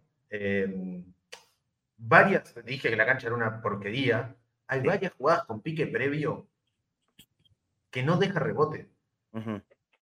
Es muy difícil eso, en esa cancha con la pelota mojada. Sí, muy difícil. Sí, sí, sí. mojada. ¿eh? Y el penal, porque es un fenómeno atajando penales. Pero lo de, digamos, el penal bien, bien, bien pateado es gol. Es imposible de atajar un penal que está planteado perfecto. El penal que pateó Veiga está pateado como te marcan los libros que hay que patear un penal. Fuerte, arriba, del medio del arco para arriba y, esquinado. Y lo atajó igual. Hizo lo imposible, chiquito Romero. El, primer, el primer penal atajado es, descomunal, descomunal. Bueno, 10, 100, 1000, lo que quieran. El puntaje más alto. Obviamente para Riquelme 2007 se llama el Se viene Advíncula, se viene Advíncula y, y lo analiza el Flaco Fornés con puntos. Dale. Yo creo que Advíncula fue uno de los mejores de la defensa, porque siempre tuvo que lidiar con dos o tres, siempre en desventaja, siempre estuvo ordenado y siempre jugó pensando. No se desbordó nunca, a pesar que Advíncula a veces se le salen los caramelos, o se le pegan los caramelos, no se desbordó nunca y a pesar que generalmente le hacían de, dos contra uno. Pero muy bien Advíncula. Para mí ningún jugador de Boca baja los ocho puntos y Advíncula es un ocho para mí. Muy bien, excelente. El primer marcador central fue Nicolás Figal, partidazo. Seba Rosa, breve puntuación y opinión. Eh, me mantengo también con el 8, partidazo. Eh, además, con una cuestión, Nico venía dejando dudas. Y en los dos partidos fundamentales, que esta serie con Palmeiras, que no, no las dejó. Mordió muy bien hacia adelante, presionó bien, marcó muy bien en el área, que es donde quizás más le cuesta a Figal para mí. Figal mejora mucho cuando el equipo presiona hacia arriba y le cuesta un poco más la defensa en el área y ayer lo hizo perfecto. Ocho puntos. Ocho puntos para Figal. El que sigue es Marcos Rojo, que eh, es una gran pena que, Rojo se pierda la final es, em, es una baja fuerte para Boca. ¿eh? Es una baja fuerte para Boca, porque es el espíritu de este equipo. Es el espíritu, es el liderazgo del equipo dentro de la cancha. Seguramente va a tener el mejor de los reemplazantes, que, será Valentini, creo yo. Pero, pero Boca con la ausencia de Marcos, lo que pierde es el liderazgo, la voz de mando, el grito, la cara de malo, y si hay que dar algún zamarreo, se da, para mí fue muy imprudente en la primera acción, donde le sacaron la tarjeta amarilla, y la segunda, la segunda simplemente es una acción de juego. Em, y, se termina ganando la expulsión. Él solito, él solo, lo reconoció, lo cual, la verdad que está bien, está bueno. Eh, en declaraciones posteriores al partido dijo que, cometió una irresponsabilidad y dejó a sus compañeros con, con 10 hombres. Ante ese tipo de declaraciones, ¿qué le puede decir uno? Nada, simplemente es una pena. Ahora, durante el partido lo jugó perfecto, ocho puntos para Marcos Rojo. Seguimos, Fabra para el Flaco Fornés. La verdad que Fabra estuvo, estuvo bien, la verdad que estuvo atento, estuvo prolijo, no hizo ninguna fabrada y con eso se gana un 8 para mí. Porque estuvo atento, bien, prolijo. Bien, ninguna fabreada. Bien. Ocho puntos para Fabra. Nos vamos para la mitad con Cristian Medina, Seba. Eh, en un partido muy difícil de sostener la pelota, porque si hay algo que hizo bien el Palmeiras es que nos presionó bien, que no nos dejó jugar esos primeros 10 minutos. Ellos la tenían, no, sabían cómo entrar, pero donde la agarraban te caían tres tipos encima y Boca se estaba adaptando a la cancha y todo eso. Medina tiene eh, si quiere va a poder editar un videito hermoso con un montón de pisaditas aguantando la pelota, trayéndonos los mejores, los mejores recuerdos, los mejores como eh, cosas de, otro que la pisaba lindo en cancha de Palmeiras, escondiendo la pelota. Eh, realmente creo que lo que más le destaco fue cuando apareció Medina, cuando apareció X, apareció Barco, apareció el juego colectivo de Boca y fue lo que lo hizo descansar. Y en los últimos 5, 10, 15 minutos, cuando se nos venían con todo, aparece la capacidad de pensar, de pedir la pelota y de pensar y no rebotear solo para arriba y sacarle ritmo y hasta generar una jugada de gol. Eh, así que vamos con un. Vamos con un 8, sí. 8 también, bien, vamos, vamos, Todo puntaje alto, lógico. sí, flaco, cortito. No, déjame decir algo, que Medina, Medina está el cerebro de boca hoy. Cuando Medina tiene la posibilidad, como dijo Seba, de cuidar la pelota, de tenerla, de, enfriar el partido con la pelota en los pies, es el cerebro de Boca. Me parece que es importantísimo que, que, el cerebro esté presente siempre y tenga estas libertades y tenga esta libertad de tener la pelota, de manejar el equipo, de enfriar al equipo contrario y no se la pueden sacar como Riquelme. No se la pueden sacar. Bueno, bueno, qué comparación fuerte. Bien, continuamos. Paul Fernández, me toca a mí, ¿no? Paul. yo ya dije, creo que conceptualmente durante el programa todo lo que pienso de Paul Fernández. Voy a permitirme poner un, punto más que, que el resto de sus compañeros. Eh, hasta ahora, que la mayoría dijimos 8, excepto Romero que le pusimos 10. Paul Fernández se merece un 9. Paul Fernández se merece un 9. Un partidazo. Eh, líder, pensante, inteligente, robó, jugó, fue el apoyo y el respaldo de sus compañeros de la defensa y cuando pudo en ataque, no mucho, pero no era la función que tenía que cumplir justamente en esta serie. Me parece que redondeó 180 minutos de lo mejor que le hemos visto a Paul Fernández con la camiseta de Boca y en todos sus años. Realmente, excelente. Ojalá que repita eh, estas actuaciones que tuvo contra Palmeiras en, en la final que nos espera el 4 de noviembre. De hacerlo, de hacerlo, no le va a quedar nadie dudas que es verdaderamente el 5 que veníamos reclamando para este equipo. Excelente partido, nueve puntos para Paul. Continuamos. X Fernández, flaco. Para mí, X, X el medio campo, X Medina Paul, la rompieron todas. Y X fue el compañero ideal para Paul. Me parece que ahí está, es el tándem. ¿Te acuerdas que apenas dijimos esto, apenas sabíamos que jugábamos en los primeros partidos? Ellos tenían que formar un tándem de quién ocupaba la mitad de cancha y quién no, y quién tenía la pelota y quién no, y quién descansaba y quién jugaba. Me parece que eso lo entendieron bárbaro. Y X también, X, X, a ver, cuando se dedica a ser X y no trata de ser eh, en los pases riquelmianos, es un jugador de, nueve puntos. Para mí estuvo a la altura de, Paul tranquilamente y, el compañero ideal para Paul. Cuando al Chapa Suñé le faltaba el chino Benítez, tenía una red de auxilio que era el ruso Rivolsi y Paul hace de los dos, hace de Benítez y de Rivolsi. Entonces, nueve puntos. Nueve puntos. Bien, para, para X Fernández. Bueno, te toca, te toca uno que jugó más o menos. Se va. Antes Esta bestia, qué pedazo de jugador, qué barco, Dios. Antes del coro voy a decir un detalle de X. Sí.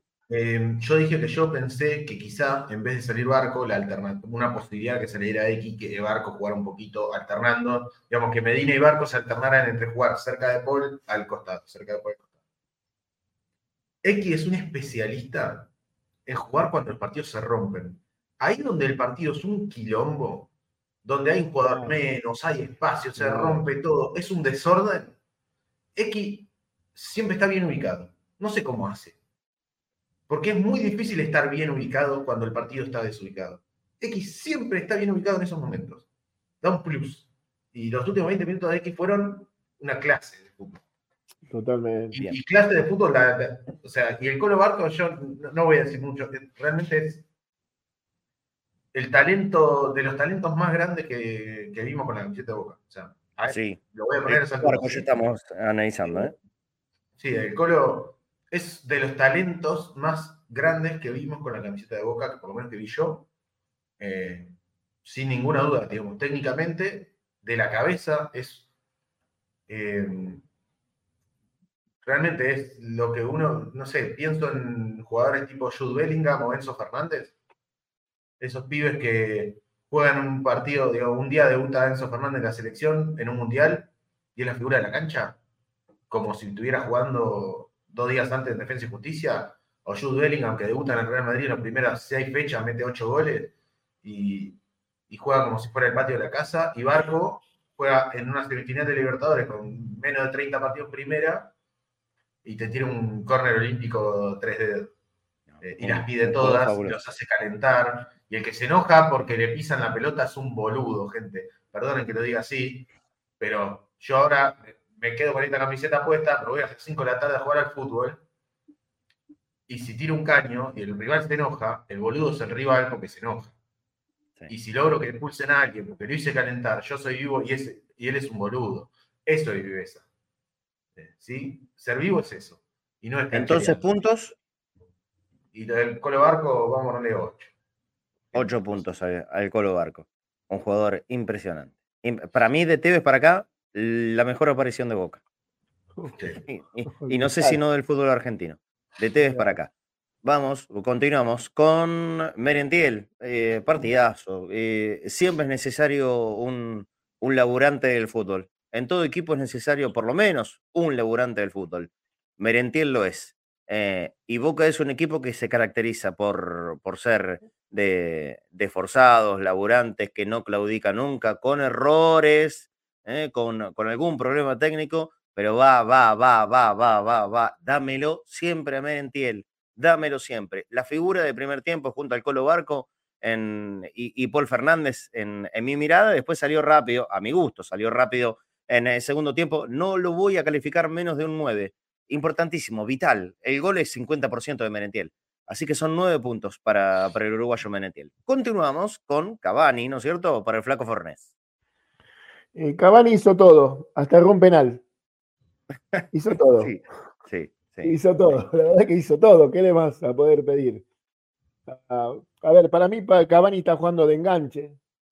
¿sí? Hizo todo, hizo todo. Anuló al cinco contrario, hizo un gol corrió, lo, siguió hasta normalmente como se hace él, hasta el área contraria, hace todo, erró un penal y todo, así que le voy a poner un 9.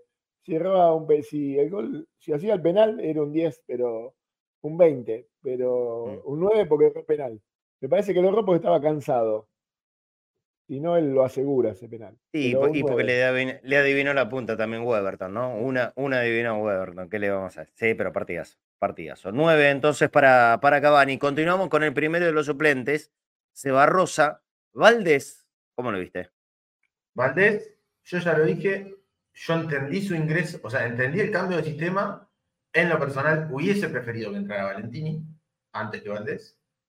Eh, igual, si bien se lo notó un poquito lento en el primer cruce hacia el costado, que es la que Hendrik termina metiéndole en pase de, caño que define Mikey, eh, creo que bancó bastante bien el área y además metió su penal, así que le vamos a poner un buen número 7. Bien, bien. A ver ahora, ¿quién, se viene segundo? Bueno, el, guerrero mariscal Valentini. Eh, por supuesto que me da mucha pena que Marcos no esté en la final pero me da una confianza tremenda que el mejor defensor de Boca de los últimos tiempos, que es Nicolás Valentini, sea su reemplazante. O sea, no me preocupa que juegue uno o que juegue el otro. Yo la pena que me da Marcos es porque se pierde una voz, eh, una voz muy potente en el vestuario y en la cancha también. Ahora, Valentini cumple con todos los requisitos necesarios como para poder eh, reemplazarlo Y no solamente estar a la altura, sino hasta poder mejorarlo. Fenomenal otra vez Valentini. Ocho puntos. Ocho puntos. Continuamos. Eh, Sarachi. Sarachi, que ingresó por favor en los últimos minutos para aguantar, flaco. No, Sarachi entró bien. A ver, lo importante de todo esto, lo que le pedíamos a Sarachi es que juegue ordenado. Y entró ordenado. Me parece que Boca fue un equipo ordenado, por eso todos los jugadores vinieron. y entonces Sarachi entra ordenado y cumple. Jugó bien. Para mí Sarachi es un 8. Cumplió lo que le pidió el técnico, fue ordenado. Y así completamos todos los jugadores de Boca. Creo que el, que tuvo puntaje más bajo tuvo 8. Eh, imagínense. 7 Valdés, 8, 9 Paul, Merentiel, Cavani y 10 Romero. 10 Romero. Y es lógico, ¿no? Eh, es el tipo que, te da, que te da el, pase a, la final de la Copa Libertadores y nos lo había dado el paso de la semi y el pase a cuartos. ¿Cómo no le vamos a dar 10 a, Chiquito Romero? Es así. Bueno, así pasaron todo, pasó nuestro análisis de, de todos los jugadores de Boca. Vuelvo a invitar a la gente hoy a las nueve y media de la noche. Acuérdense, apenas un poquitito más tarde, nueve y media de la noche, porque primero le vamos a dar eh, la lógica prioridad al partido de la Copa Libertadores del fútbol femenino. Hoy, Boca América de Cali, siete y media de la tarde, transmisión en vivo de, de Cadena Ceneice. Estará Dani Báñez, Vanessa Rachela, Palo, Palo. No se olviden, siete y media de la tarde, hay que seguir alentando Boca por otro partido de la Copa Libertadores. Las mujeres fueron finalistas de la, de la última Libertadores. Así que, que también tratarán de, ratificar todo lo bueno hecho el año pasado. Y hoy comienzan contra el América de Cali, un partido complejo, difícil. Las colombianas son verdaderamente muy buenas y ahí van a estar nuestras chicas para, para tratar de, de dejar bien en alto el orgullo de la camiseta de Boca. Futbolísticamente, en la final de la Copa Libertadores del fútbol masculino. El año pasado, en la final de la Copa Libertadores del fútbol femenino. Este año, campeones de la Copa Libertadores de la Sub-20. Este año, campeones de la Copa Intercontinental Sub-20. El año pasado, Boca campeón de la Copa de la Liga y campeón del Campeonato Largo. El año anterior había salido también campeón de la Copa Argentina, había ganado la Copa Maradona. Este año ganó la Recopa, la Recontracopa, Supercopa, Megacopa, no sé cómo se llama, a, a Patronato. Tan mal no estamos, ¿no? Está mal, no estamos. Hay que tranquilizarse un poco a veces y, calmar la ansiedad. y en esto, por supuesto, hay que hacer este media culpa correspondiente. ¿Cómo se va? Qué lindo que esta sea la crisis. Claro, claro. La crisis de boca. a, veces, a veces debemos calmarnos un poco. Sí. No, acá un oyente decía que faltó calificar al Mirón. Yo sé que lo vamos a debatir, pero yo Pero no lo hacemos nunca. Para chicañar, voy a decir acá. Muchachos, si ningún jugador estuvo abajo de 8 puntos, si hasta los suplentes le pusimos 7, 8 y 8, el técnico no puede estar tan mal. Así lo digo. Ah, muy bien, sí. Si todos yo los digo, no, jugaron bien, el técnico no puede estar tan mal. Aviso que no calificamos al menú porque no lo hacemos nunca. El uno por uno es de los jugadores. Ya sé, lo digo, Una vez creo que lo hicimos. Yo solamente para decir eso. Sí, sí, sí, sí. No, pero hay que aclarar, ¿viste? Siempre hay alguno que llega por primera vez y dice, ah, mira, vamos a hacer el blue. No, jamás hacemos así esta sección. El uno por uno es, para los jugadores, los que juegan en partido. Eh, bueno, dos y media en punto. Seba, te mando un abrazo grande. Impecable, impecable. la participación como siempre. qué lindo compartir y disfrutar esto con ustedes, gente. Eh, ¿Cuándo hay stream de, corta y al pie? Los miércoles estamos haciendo stream, eh, miércoles 7 de la tarde en general, alguna vez por alguna cuestión laboral, puede ser 6 y media, 7 y media, pero normalmente 7 de la tarde. Eh, es como el más fijo que venimos metiendo y después eh, vamos avisando cuando se prende. Decile por favor a la gente cómo te puede seguir, así, así ven los streams. Me siguen arroba corta y al pie en Twitter, arroba corta y al pie, eh, oh, perdón, arroba corta y al pie 11 en Twitter, arroba corta y al pie 11 en Instagram, corta y al pie 11 todo junto en Twitch y en todos los lugares así, corta y al pie 11 siempre y ahí lo encuentran todos los análisis y no, lo que sí quería decir, empecé diciendo que es un placer ser hincha de boca, pero además ser hincha de boca es un placer porque es un placer compartido, es un placer colectivo. Ser hincha de boca es cuando te cruzas a alguien en la calle. yo les cuento algo, el, jueves pasado eh, me levanto, manija para ir a la cancha, todo, salgo a pasear a mi perra. En la esquina, de acá a la vuelta de mi casa, le estoy llevando a la perra a hacer pizza a la plaza en la esquina de la plaza hay un flaco tocando la trompeta para los autos, me ve pasar, me hace una seña y empieza a tocar. Ese, ese sentimiento, lo que el tipo me transmitió, y lo que yo entendí, y lo que todos los que estábamos alrededor pudimos sentir, es lo hermoso de ser hincha de boca. Así que gracias por abrir el espacio de cadena para que nos encontremos, Obviamente. Se va, abrazo grande. Muy bien. Flaco, bueno, ahora, ahora hay un par de días para, para descansar. Volveremos el lunes o martes, vamos a verlo. Lunes o martes a Conectados. Boca juega ahora el próximo martes en Córdoba, ¿eh? Contra Belgrano de Córdoba. Eh, yo tengo que decir la verdad, me importa un bledo. un bledo, un bledo me importa el, la Copa de la Liga. Sí hay que anunciar, porque ya fue eh, confirmación oficial por parte de Copa Argentina. Boca Talleres de Córdoba el próximo domingo, no este que viene, sino el siguiente, domingo 15, en Mendoza a las nueve y media de la noche. Es, el partido. Eh, creo que ahí es el fin de semana del feriado largo. Bueno, los que puedan viajar a Mendoza, vayan a, alentar al equipo. Eh, nosotros haremos lo posible por algún, algún viaje meter. Eh, hay que entender que tenemos que concentrarnos en ver cómo podemos estar en Río de Janeiro. Entonces, la mayor cantidad de plata tendremos que ahorrar para la plata grande, que va a ser inevitable tener que ponerla ahí, a ver si podemos llegar a estar en Río de Janeiro.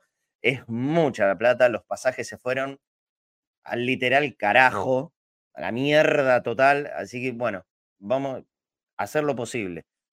habrá que pasarse un día entero en un bondi, no sé, no tengo idea, pero que obviamente queremos estar sí queremos estar. ¿Qué es la forma que, buscamos para poder estar? Repito, este mil por mil de, de Cadena Ceneice, donde tenemos las camisetas originales de Cavani y de Riquelme. Vuelvo a mostrarla antes de, saludar definitivo al Flaco Fornés. Mira, la de Cavani, original de Boca, original, original, recontra original, ¿eh? con la firma. Fíjense, la firma de los jugadores del plantel. Si hay alguno que puede identificarla, buenísimo. Hay, un par que están bien claritas. A ver, esta es la de Cavani, mira, a ver si, si se llega a ver. Esta por acá es la de Cavani. Donde está el numerito, el numerito 10, esa es la del propio Edinson Cavani. Bueno, esto es premio, esto es regalo, va, regalo. Esto es el premio número uno del mil por mil y también está esta, que es la, la camiseta original de Juan Román Riquelme del día de su despedida como jugador de fútbol. ni más ni menos, pavada, pavada de premio tenemos en el mil por mil, ¿eh? Con la firma de Juan Román. Y ahí, la 10 de Román, el dorsal, la publicidad, todo lo que le gusta a, los hinchas a la hora de tener una camiseta, que es la, es la, misma, es la misma camiseta que, que Boca jugó el año pasado. Esta, Estela Jugador. Así que todavía más linda, por si, por si hiciera falta. Noches de hotel, escenas para dos personas, eh, cajas de seis vinos de la finca Iral de, Bodega de Mendoza, mm, libros eh, de historia de Boca del doctor Horacio Rosati, el equipo del 69, también libro de, Leandro Cordobés. Hay, hay, un montón de cosas. Eh, zapatillas de Bagonza, un par de zapatillas de, Bagunza, uno, un equipamiento así como remera, buzo, capucha para, para ir a pescar o hacer alguna actividad deportiva, gracias a, Boca Pesca. Tenemos de todo, tenemos de todo. Son 10 premios en el mil por mil de Cadena Ceneice. Cuanto más nos puedan ayudar, más cerca vamos a poder eh, estar de no solo mantener esto, que se nos viene bravo para, para, el año que viene, como todo el tiempo, pero para el año que viene, ya saben, vamos a tener que cambiar y mantenerlo a como podamos y tenemos muchas ganas de estar en Río de Janeiro. Y no es fácil. Pero bueno, vamos a ver cómo, cómo podemos hacer para, para poder estar ahí. Flaco, eh, te veo lunes o martes cuando volvemos con el programa, ¿sí? Dale, Marce, nos vemos el lunes martes. Saludos a todos y bueno, disfruten que somos semifinalistas. Lo demás no importa nada, como dijo Marcelo la ocasión. Chau, chau, Flaco. Ahí está, con, sus lentes, con sus lentes negros. Yo con ustedes le, le voy a seguir esta noche. Recuerden, nueve y media de la noche, entre bosteros y ahí sí, se abre toda la línea y todo el mundo puede mandar los mensajes que quieran con la duración de 30 segundos a nuestra línea de oyentes habitual 11 26 81 89 80. Eso no cambia. En la línea de oyentes, para los mensajitos, sigue siendo la de, la de los oyentes de cadena. 11 26 81 89 80. Hoy, 9 y media de la noche, la vamos a, continuar hablando de este Boca finalista de la Libertadores.